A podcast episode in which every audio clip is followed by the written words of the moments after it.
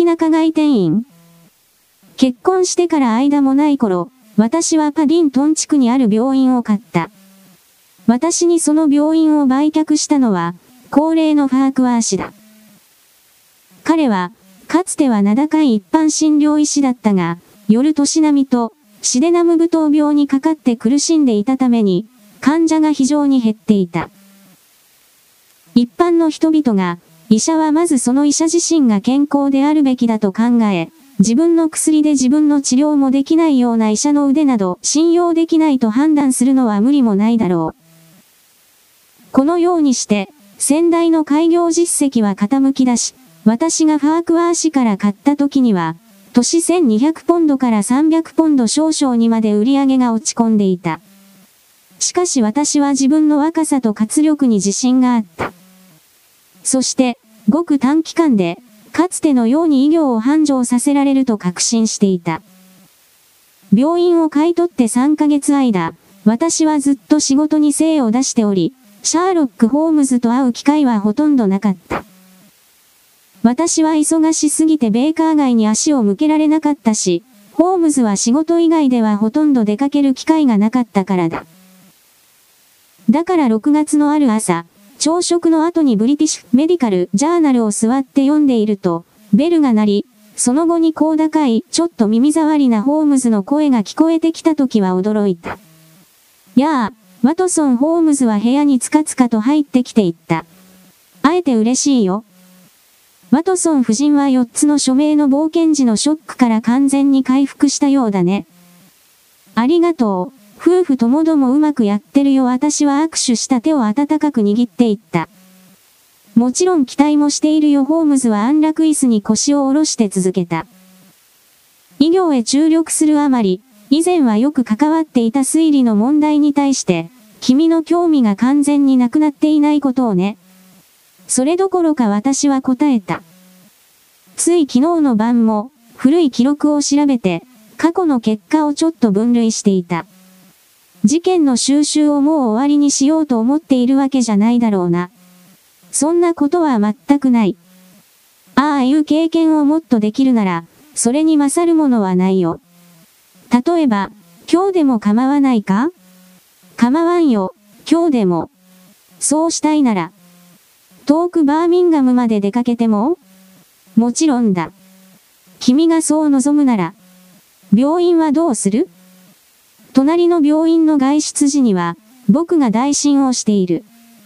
向こうはいつでも借りを返す用意ができているはずだよ。は。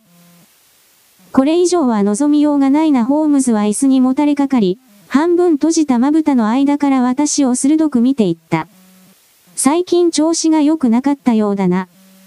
夏風邪はいつでもちょっと答えるからね。先週3日間ほどひどい寒気がしてずっと家にいた。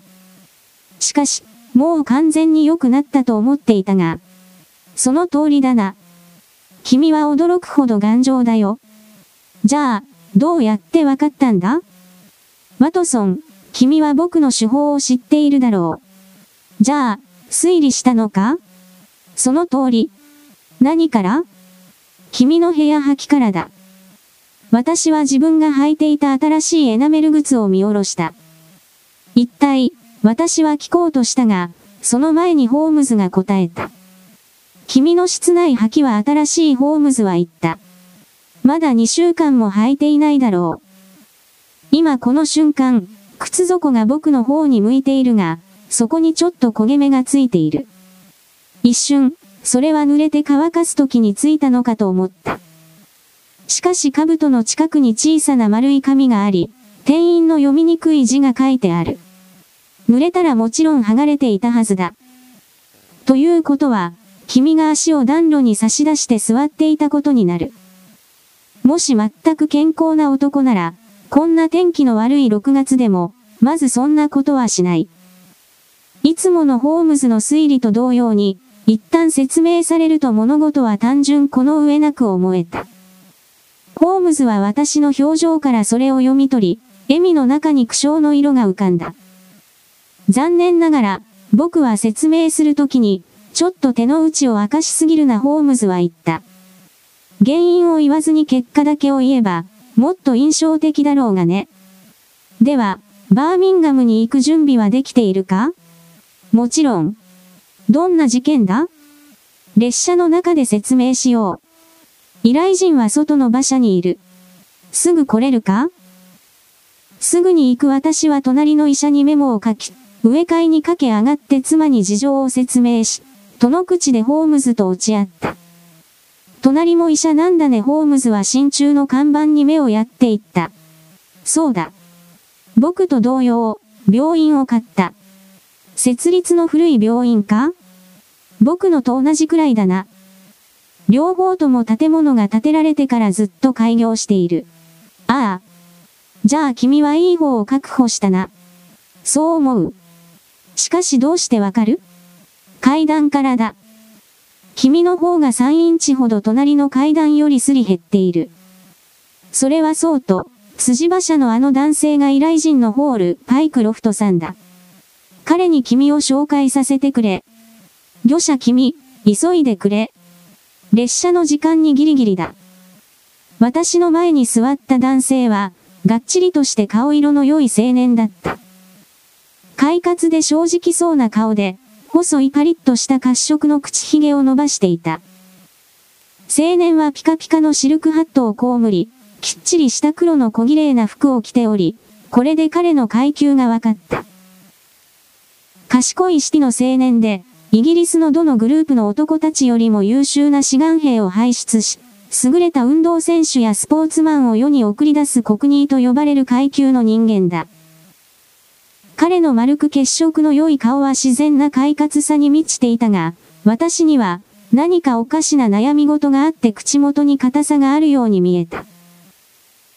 しかし一等車両の客席に座り、バーミンガムに向かって動き出してからかなりの時間が経つまで、この青年がどんな問題でシャーロック・ホームズのところに来ることになったかを知ることができなかった。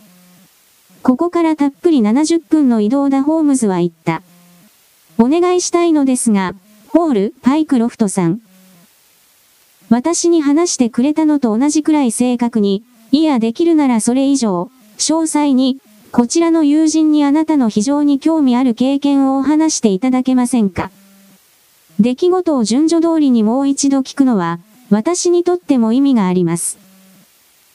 この事件は、ワトソン、何かが潜んでいるとわかるか、それとも何もないとわかるか、いずれにせよ、少なくとも異常で蒸気を逸した特徴を備えている。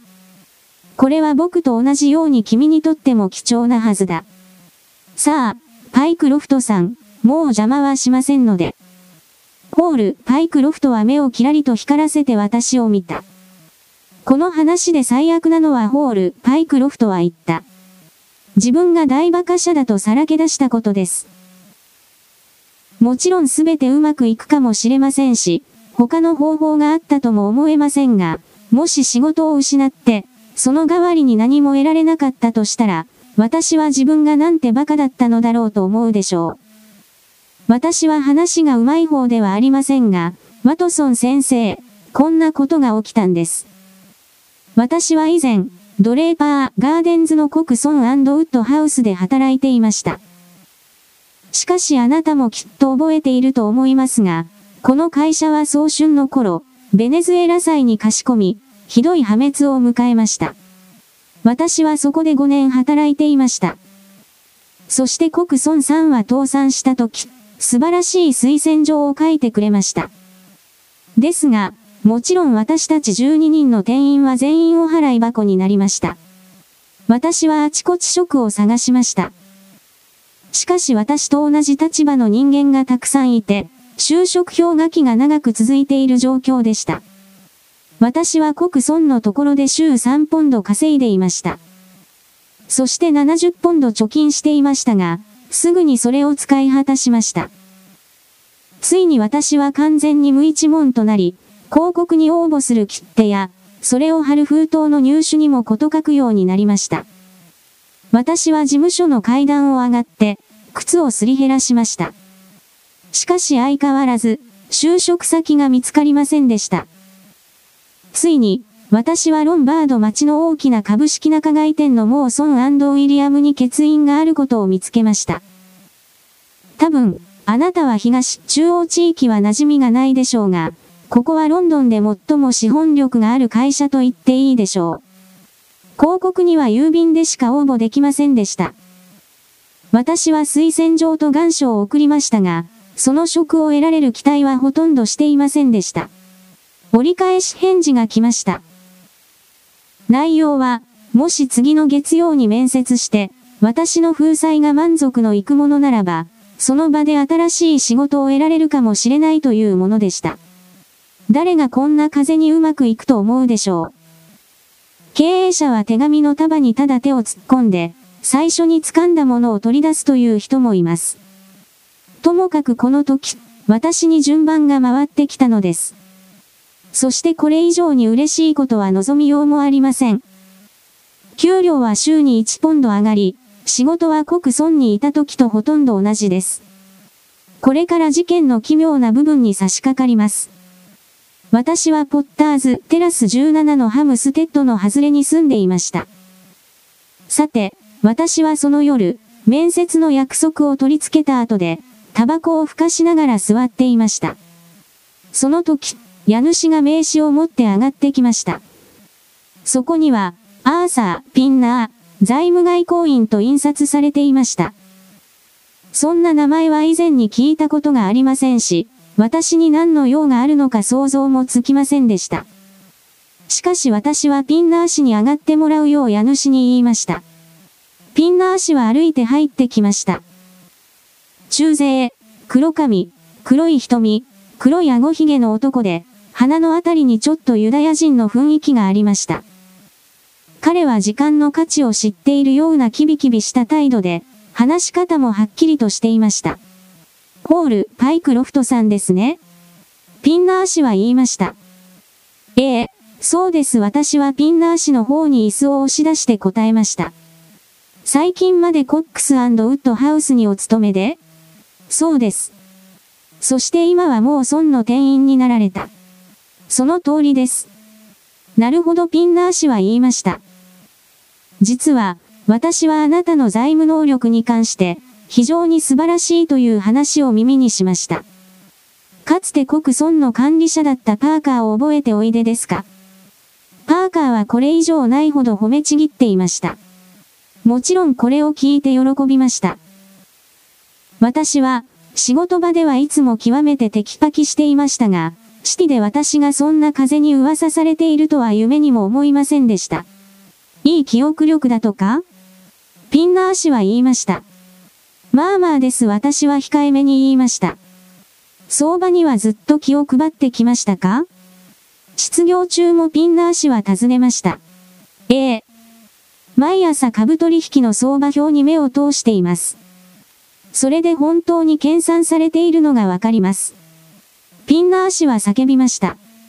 それが成功の秘訣です。少しテストしても構いませんな。そうですね。エアーシアは？?106 と4分の1から105と8分の7。ニュージーランド整理交際は ?104 です。ブリティッシュ、ブロークン、ヒルズは ?7 から7.6です。素晴らしい。ピンナー氏は両手を上げて叫びました。私が聞いた通りの方です。あなたはもう孫の社員になるには非常に惜しい人材です。あなたもそう思うかもしれませんが、この感情の高ぶりにはかなり驚きました。いや私は言いました。他の人はあなたのように私をそう高く評価していません。ピンナーさん。私はこの職を得るのでさえ大変でしたので、入社できたことを本当に喜んでいます。ダメダメ、もっと望みを大きく持たなくては。あなたはまだ本当に活躍できる場にはいない。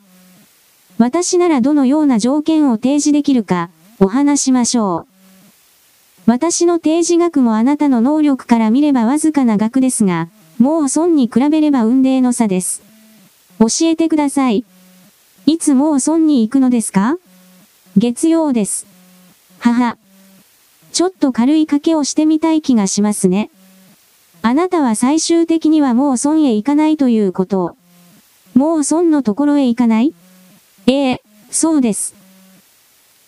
その日までにあなたはブリュッセルの一つとサンレモの一つを除外しても、フランスの町や村に134の支店がある、フランコ、ミッドランド、ハードウェア株式会社の営業主任になっているでしょう。これには度肝を抜かれました。そんな会社は聞いたことがありません私は言いました。もちろんそうでしょう。極めてひっそりと営業しています。公開するにはもったいないので、資本金は内密に集められています。私の兄のハリー・ピンナーが主催者です。持ち株比率により、代表取締役として取締会の一員となっています。兄は私がこの土地の事情に明るいのを知っていましたので、いい人材を発掘するよう私に頼んだのです。若くて、精力的な男、活力が一杯にある人材を求めています。パーカーがあなたのことを話したので、今日ここに来たわけです。最初は、わずか500ポンドしか提示できないのですが、年500ポンド。私は叫びました。それは、あくまでも開始額です。ですが、あなたが仲介したすべての取引について、1%の取引手数料が入ることになっていますので、私を信用してもらえれば、手数料はあなたの給料以上になるでしょう。しかし私は機械設備に関して何も知りませんよ。ち、数字には詳しいじゃないですか。私は頭がクラクラしました。椅子にじっと座っていることが難しいほどでした。しかし突然、冷水を浴びせられたような疑念が湧き起こりました。率直に言わなければなりませんが私は言いました。もう損は200ポンドしかくれませんが、確実にもらえます。実際、あなたの会社について、今、私はほとんど何も知りませんし。ああ、鋭い、鋭いですな。ピンナー氏は喜びに興奮したように叫んだ。あなたこそ我々が探していた人だ。口車に乗せられるようなタイプではない。それも極めて正しい。さて、ここに100ポンド分の紙幣があります。もし一緒に仕事をする気があるのなら、あなたの給料の前金としてお受け取りいただいて構いません。それは非常に気前の良いことで私は言いました。私の仕事はいつから始めないといけないのでしょうか？明日の1時にバーミンガムに来てくださいピンナー氏は言いました。私はポケットにメモを持っています。これで私の兄の場所がわかるでしょう。兄は、コーポレーション街の 126B にいます。そこに会社の仮事務所がしつらえてあります。もちろん兄もあなたの雇用について再確認する必要がありますが、ここだけの話で言えば、それは問題ないでしょう。本当に、なんとお礼を申し上げてよいやら、ピンナーさん私は言いました。とんでもない。あなたは当然の仕事を手に入れただけです。一つ、二つ、ちょっとあなたにお願いしなければならないことがあります。ほんの形式だけです。あなたの横に紙がありますね。私は完全に自分の意思で、最小給与500ポンの条件で、フランコ、ミッドランド、ハードウェア株式会社の営業主任として働きますと書いていただけませんか私は言われたようにしました。そしてピンナー氏はその紙をポケットにしまいました。もう一つ細かいことがあるのですがピンナー氏は言いました。もう孫に対しては、どのようにするおつもりでしょうか？嬉しくて、もう孫のことを忘れていました。断りの手紙を出そうと思います私は言いました。実は、それがまさに私がして欲しくないことなんですよ。あなたのことでもう孫の管理者と揉めましてね。私はあなたの件で足を運んでいたのですが、相手は非常に攻撃的で、あなたを騙してこの会社に来させないようにしている、などということを言って私を責め立てました。最後には私も完全に自制心を失ってしまって、いい人材が欲しいならちゃんとした給料を払えこう言いました。我社の方がそちらより安くても、彼はこちらを選ぶだろう相手は言いました。5ポンドかけよう私は言いました。彼が私の申し出を受けたら、連絡は全く来ないはずだ。受けた。向こうは言いました。彼をドブから拾い上げてやったのは我々だ。そう簡単にやめるものかこれは向こうが言った通りの言葉です。なんて厚かましい野郎だ。私は叫びました。これまでそんな奴は見たこともない。どうして私がそんな奴のことをちょっとでも思いやる必要があるでしょうか？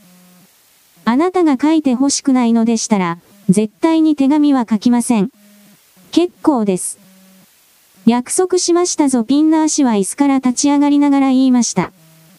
ええ、私はこんな素晴らしい人を兄に紹介できて嬉しいです。これが100ポンドの前金です。そしてこれが手紙です。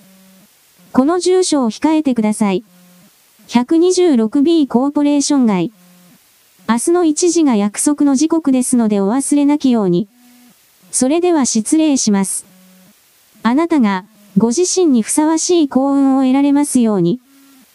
私が覚えている限り、大体これに近い感じのやりとりが交わされました。ワトソン先生、こんなとんでもない幸運を手に入れて私がどれほど嬉しかったか、想像していただけるでしょう。私は夜半までこの出来事を思い返しながら嬉しさを噛み締めていました。そして次の日、約束の時刻よりかなり前に着く列車でバーミンガムに出かけました。私は自分の荷物をニューストリートのホテルに持って行き、それから指定された住所に向かいました。約束の時刻の15分前でしたが、私はそれほど問題ではないだろうと思っていました。126B は2つの大きい店の間の通りで、曲がりくねった石造りの階段に通じていました。その先には会社や個人事業主の事務所として貸している建物がたくさんありました。借主の名前は壁の下に書かれていました。しかしフランコ、ミッドランド、ハードウェア株式会社というような名前はありません。私は驚いて全部が手の込んだ詐欺なのではないといぶかりながら、数分間突っ立っていました。その時、一人の男が近づいてきて声をかけました。その男は昨夜会ったピンカー氏によく似ていて、顔立ちと声も同じでした。しかし、髭を生やしておらず髪の色も明るめでした。ホール、パイクロフトさんですか？彼は尋ねました。そうです私は言いました。ああ。お待ちしていました。しかしちょっとばかり早めですね。私は今朝弟から手紙をもらいました。あなたを非常に褒めたたえていましたよ。あなたが来られた時、私はちょうど事務所を探していたんです。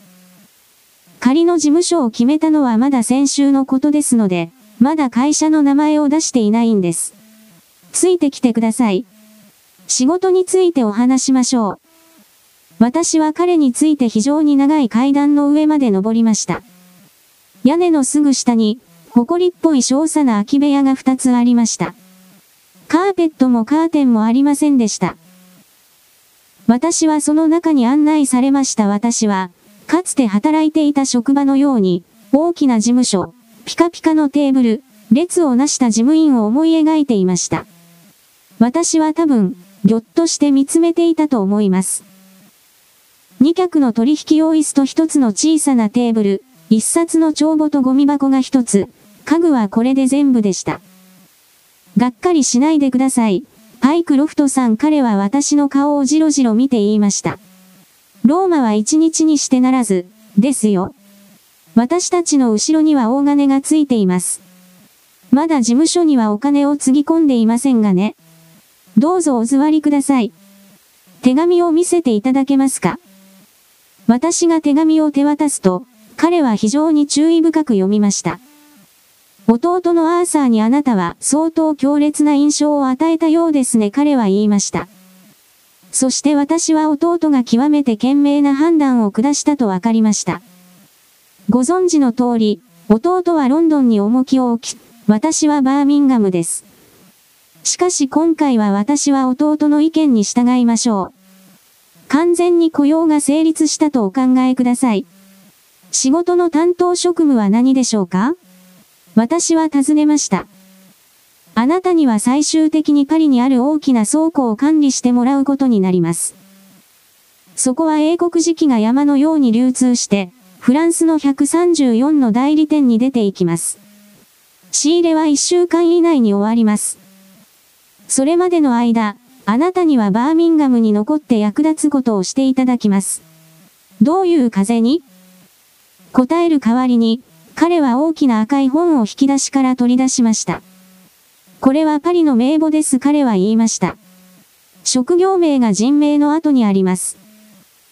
これを家に持ち帰っていただき、すべての金物販売業者の名前を住所と一緒に抜き出していただきたい。それがあると、非常に役に立つのです。確か、すでに分類された一覧がありましたよね私は言いました。信用が置けないものばかりです。我々とは体型が違います。辛抱強くやってください。月曜の12時までにリストをいただきたい。では失礼します。パイクロフトさん。もし熱意と知性を発揮し続ければ、この会社はいいところだと思うはずです。私は大きな本を抱えてホテルに戻りました。気持ちの中で相入れないものがありました。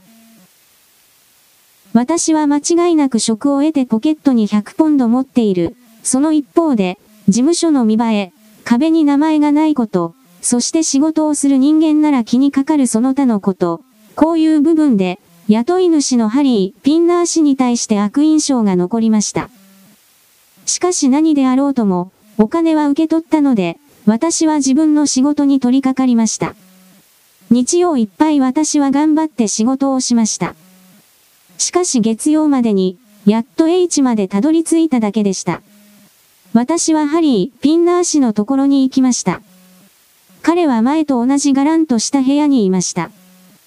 そして水曜日まで地道にやるように言われ、その後また帰ってきました。水曜日になってもまだ終わらなかったので、私は金曜日まで頑張りました。それが昨日です。私はそれを持ってハリー・ピンナー氏のところに行きました。ありがとうございましたハリー・ピンナー氏は言いました。この仕事の大変さについて、ちょっと見積もりが甘かったみたいですね。この一覧は本当に実質的に私の助けとなるでしょう。結構時間がかかりました私は言いました。それではハリー・ピンナー氏は言いました。陶器を売っている全家具店の一覧を作ってほしいのですが。わかりました。それでは明日の夜7時に来て、どれくらい進んだか、教えてください。あまり無理はなさらないように。仕事が終わった後なら、夜に2時間ほどデイズミュージックホールに行くのは悪くないでしょう。ハリー・ピンナー氏はそう言いながら笑いました。そして彼の左側の2番目の歯に、極めて存在な金の爪物があったのを見て、私はゾッとしました。シャーロック・ホームズは嬉しそうに手をこすり合わせた。私は驚いてホール、パイクロフトをじっと見た。驚かれるのももっともです。ワトソン先生。しかしこういう事情ですホール、パイクロフトは言った。私がロンドンでもう一人のピンナー氏と話していた最中、彼は私がもう村に行かないだろうと笑ったのですが、私はたまたま彼の歯に全く同じような爪物がされていたことに気づきました。どちらの場合も、金の輝きに注意を惹かれました。声と表情が一緒であり、カミソリとカツラで変更可能な部分だけが変わっていることを考え合わせたとき、二人が同一人物であることは疑いようがありませんでした。もちろん、兄弟がそっくりだということは考えられます。しかし同じ方法で同じ歯に爪物をすることは考えられません。ハリー・ピンナー氏はお辞儀をして私を送り出しました。私は呆然として通りに出ました。私はホテルに戻り、たらいの冷たい水に頭をつけて、よく考えようとしました。なぜピンナー氏は私をロンドンからバーミンガムまで連れ出したのか？なぜ私より前に、そこにいたのか？なぜ彼は自分から自分宛に手紙を書いたのか？すべてのことが、私の手には負えませんでした。そして私はその理由を見つけ出すことができませんでした。そう考えていたとき、不意に、シャーロック・ホームズさんなら、私にとって皆目わからないことでも明々白々かもしれないと思いつきました。ちょうど夜行列車の時間に間に合ったので、今朝ホームズさんに会い、そしてお二人をバーミンガムまでお連れすることになったのです。株式仲買人のホール、パイクロフトが驚くべき経験を話し終えた後、しばらく誰も何も言わなかった。シャーロック・ホームズは私をちらっと見て、ちょうど鑑定家が年代物のワインを最初に一口含んだ時のように嬉しそうだが批判的な顔で、背もたれに寄りかかった。なかなか、いい、ワトソン、違うかね？ホームズは言った。ちょっとワクワクさせる点がある。君も同意するだろうが、フランコ、ミッドランド、ハードウェア株式会社の仮事務所での、アーサー、ハリー、ピンナーとの会談は、僕たち二人ににとってちょっと面白い経験になりそうだ。しかしどうやって？私は尋ねた。ああ、簡単なことですホール、パイクロフトは明るく言った。あなた方は勤め口を探している私の友人で、そして取締役のところにあなた方を連れて行く。これ以上に自然なことはないでしょう？その通りですね。確かにホームズは言った。私はその人物に会ってみたいですね。それから、このちょっとしたゲームで何かできるかを確認したい。どんな資質が、パイクロフトさん、あなたの仕事をそこまで価値の高いものにしているのか、いや、もしかしてホームズは爪を噛み始め、窓の外をぼんやりと眺めた。そしてニューストリートに着くまでほとんど何も聞き出すことができなかった。午後7時、我々3人はコーポレーション街を会社の事務所に向かって歩いていた。約束の時間の前に行っても何にもなりませんホール、パイクロフトは言った。ピンナーは明らかに私に会うためだけにやってきています。彼が言った時刻以外、あの場所には誰もいません。意味慎重ですなホームズは言った。ほら、言ったでしょう。ホール、パイクロフトは叫んだ。私たちの前のあそこを歩いています。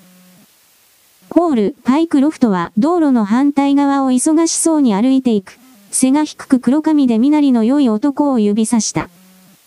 私たちがじっと見ていると、ピンナーは道越しに一人の少年を見ていた。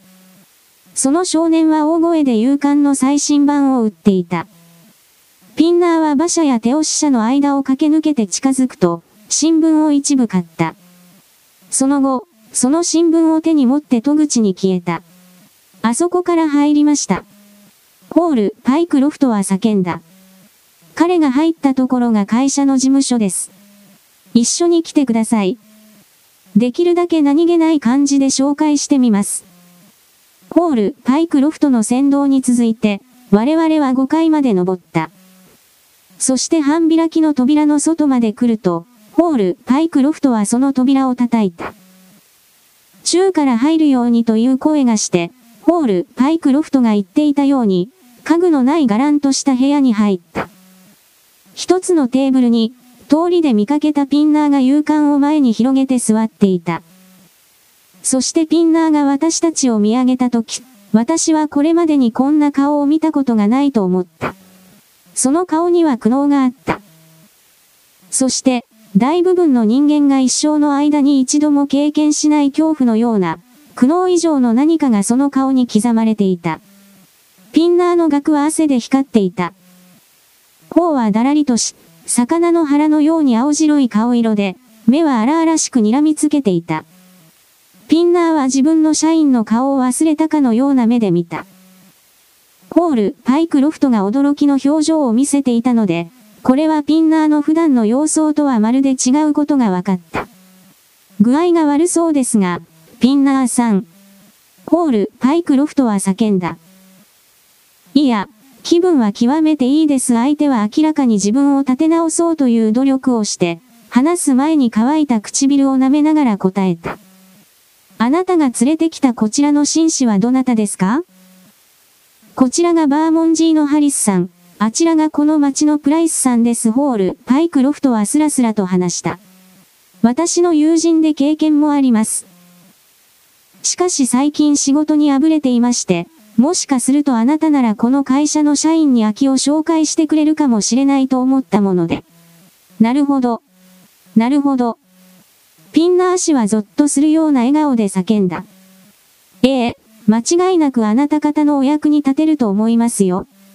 専門は何でしょう、ハリスさん私は会計士です、ホームズは言った。なるほど、その職種の人材は欲しいですね。そしてあなたは、プライスさん事務員です、私は言った。きっとあなたを我が社でお雇いできると思います。会社で結論が出れば、直ちにお知らせいたします。さあ、そろそろ出て行ってもらえませんか？お願いだから一人にしてください。最後の言葉は、まるで何とか踏ん張ってきた自制心が突然粉々に砕け散ったように、口から飛び出した。ホームズと私は目を合わせた。そしてホール、パイクロフトはテーブルに一歩踏み出した。お忘れですか、ピンナーさん。私はあなたから指示を受けるために待ち合わせして、ここまで来たのですホール、パイクロフトはは言った。確かに、パイクロフトさん、確かにピンナーは穏やかな調子に戻っていた。あなたはここでちょっとだけお待ちください。友人の方も一緒に待っていていただいて構いません。3分後には、あなたの仕事の件に戻りますので、差し支えなければお待ちください。ピンナーは非常に礼儀正しく立ち上がり、我々に一礼し、部屋の奥にある扉から出ていくと、その扉を閉めた。今のは何だろう？ホームズはつぶやいた。こっそり逃げ出そうとしているのでは？できませんパイクロフトは答えた。なぜそうわかります？あの扉は奥の部屋に続いています。出口はない？ありません。家具がありますか？昨日は何もありませんでした。では一体彼は何をしているのだろう？この事件にはわからないことがあるな。あのピンナーという男は、恐怖で気が狂いそうな様子だった。彼は何に震え上がったというのか？我々が刑事だと疑っているとか私は言った。それだパイクロフトは叫んだ。ホームズは首を振った。彼はこちらを見て真っ青になったのではない。我々が入った時、すでに真っ青だったホームズは言った。可能性としてはただ。ホームズの言葉は内扉の方向から聞こえた鋭いドン、ドンという音で遮られた。なんだって自分の扉を叩いているんだ？ホール、パイクロフトは叫んだ。再びもっと大きなドン、ドン、ドンという音がした。我々は全員何が起きたのかと思って、閉じた扉をじっと見た。ホームズを見ると、厳しい顔に変わっていた。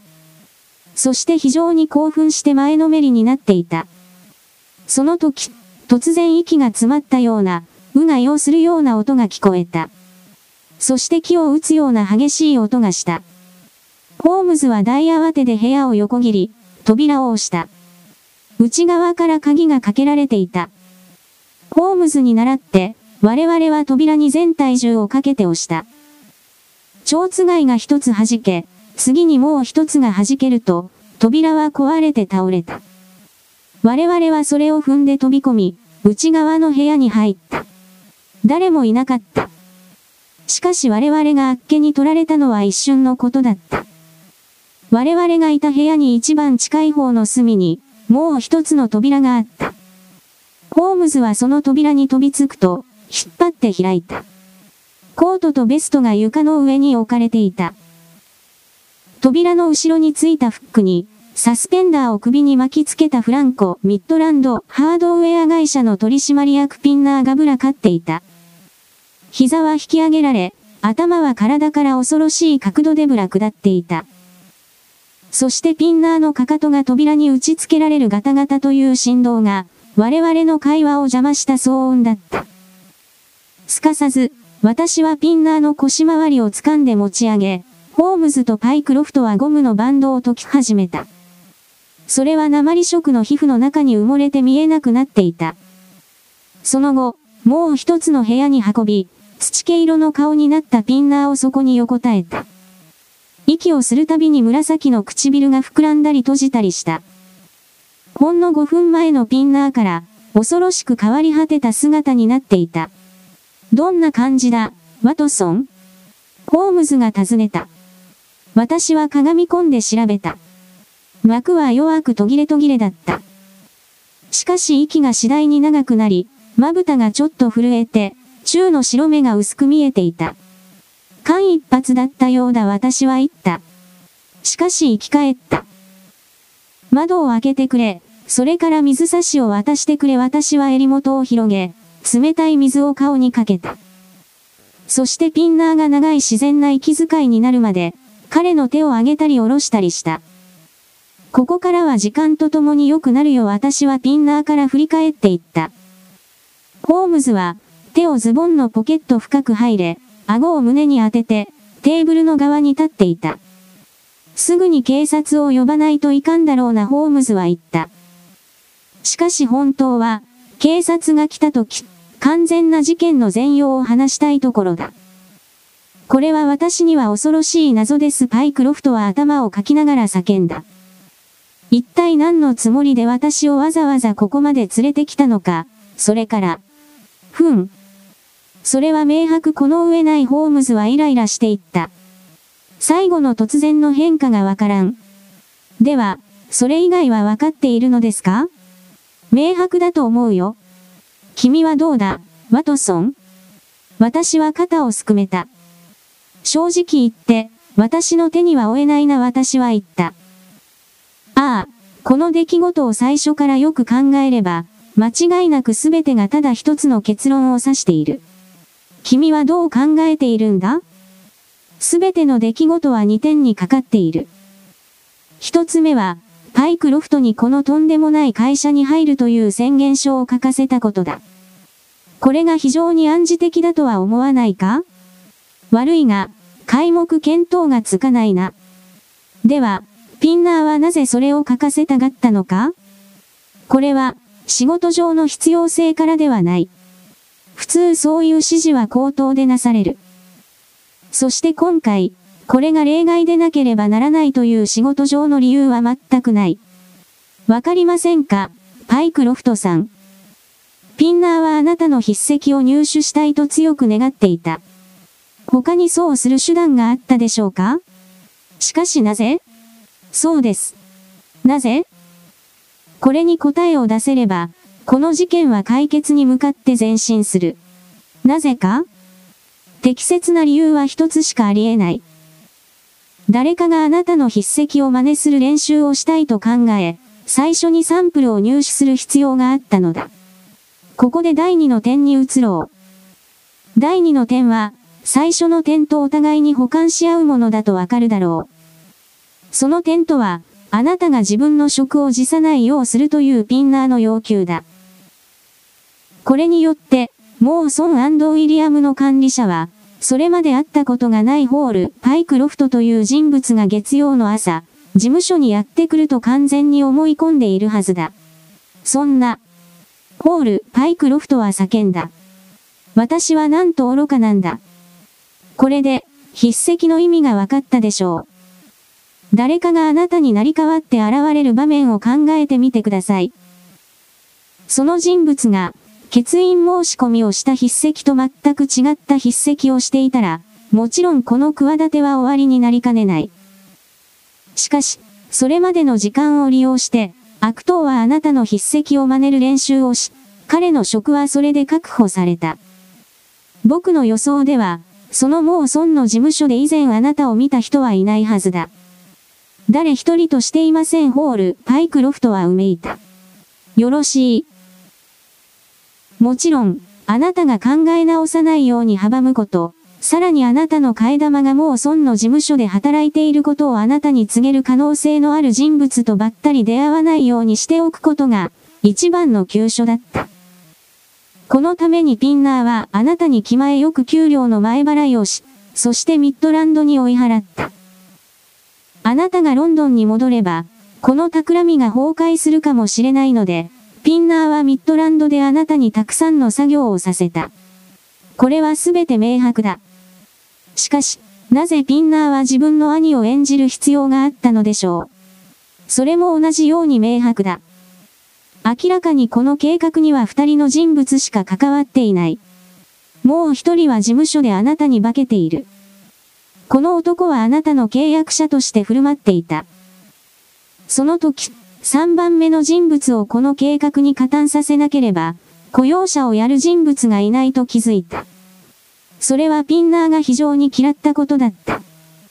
ピンナーは自分の外見を可能な限り変えた。あなたは当然両者が似ていると気づくが、それは兄弟同士が似ているためだと思わせた。しかし金の爪物という幸運がなければ、おそらく決してあなたは疑念を起こさなかったでしょう。ホール、パイクロフトは両手を握りしめて突き出した。クソ。彼は叫んだ。私がこういう風に騙されている間、そのもう一人のホール、パイクロフトはもう損で何をしていたのでしょう？私たちはどうしたらいいのでしょう？ホームズさんどうしたらよいか教えてください。もう孫に手紙を書くべきです。土曜は12時に閉まります。気にする必要はない。守衛か接客係がいるでしょう。ああ、そうですね。あそこは価値の高い債券を持っているので、常時守衛をつけています。シティでそういう話をしていたのを覚えています。それは好都合です。守衛宛に電報を打って、何も問題がないか、あなたの名前の社員がそこで働いているかを尋ねましょう。ここまでは十分明白だが、まだわからないのは、なぜ我々を見て、悪党の一人がすぐに部屋から出て首をくくらなければならなかったかだ。新聞。しゃがれた声が我々の後ろから聞こえた。真っ青な顔で座っていた男は、正気を取り戻した目で、そっとまだ彼の喉の周りにあった広い赤い帯を両手でさすっていた。新聞。その通りだホームズは突然興奮して叫んだ。僕はなんて馬鹿なんだ。この訪問のことを考えすぎて、新聞には全く気が回らなかった。確かに、ここに秘密がなければならないホームズはテーブルの上で新聞を広げた。そして勝利の叫び声が上がった。これを見ろ、ワトソン・ホームズは叫んだ。これはロンドンの新聞、イブニング・スタンダードの早釣りだ。探していたものがここにある。この見出しを見ろ。シティでの犯罪。モーソンウィリアムで殺人事件。大胆不敵な強盗未遂。犯人は逮捕ここだ。ワトソン、我々は皆これが聞きたい。我々のために読み上げてくれないか。新聞の見出し位置から考えて、これはロンドンの重大事件のようだった。記事は次のようなものだった。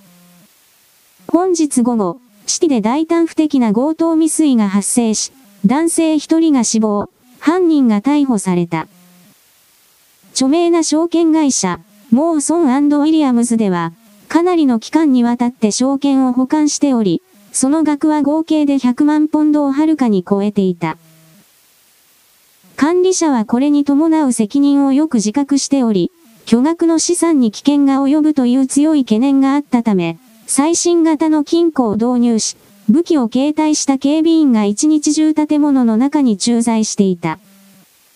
伝えられるところによると、会社はホール、パイクラフトと名乗る新しい店員を雇い入れた。この人物は有名な偽造者で、押し込み強盗のベディントンに他ならない模様である。彼は身の弟と共に、つい最近5年の刑を終えて刑務所から出てきたばかりだった。現時点では明らかになっていない方法を使って、彼は偽名のもとにこの事務所の正式な社員の座を巧妙に確保した。この立場を利用して彼はいろいろな鍵の型を取り、貴重品保管所と金庫の位置を完全に把握した。もう孫社では土曜日の退社時刻は12時だった。このため、シティ警察アスタリスクの通村巡査部長は1時20分に旅行カバンを持った男性が階段を降りてくるのを見て、少し驚いた。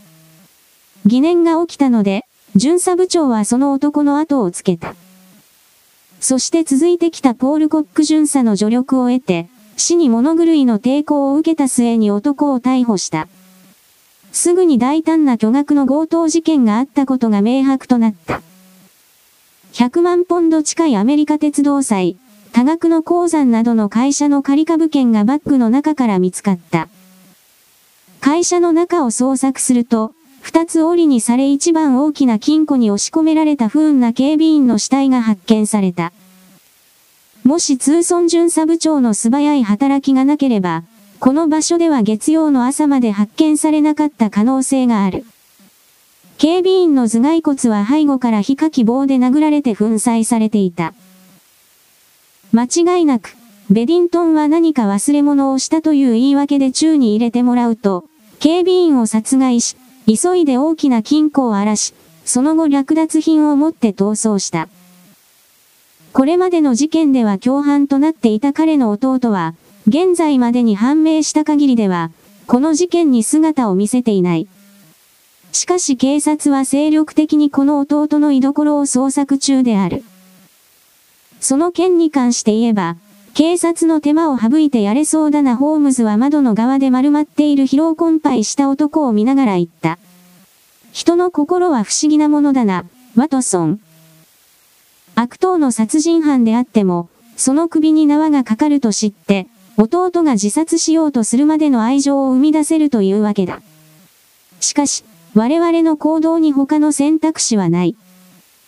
ワトソンと私がここで見張っているので、パイクロフトさん、外に行って警察を呼んできてもらえますかな。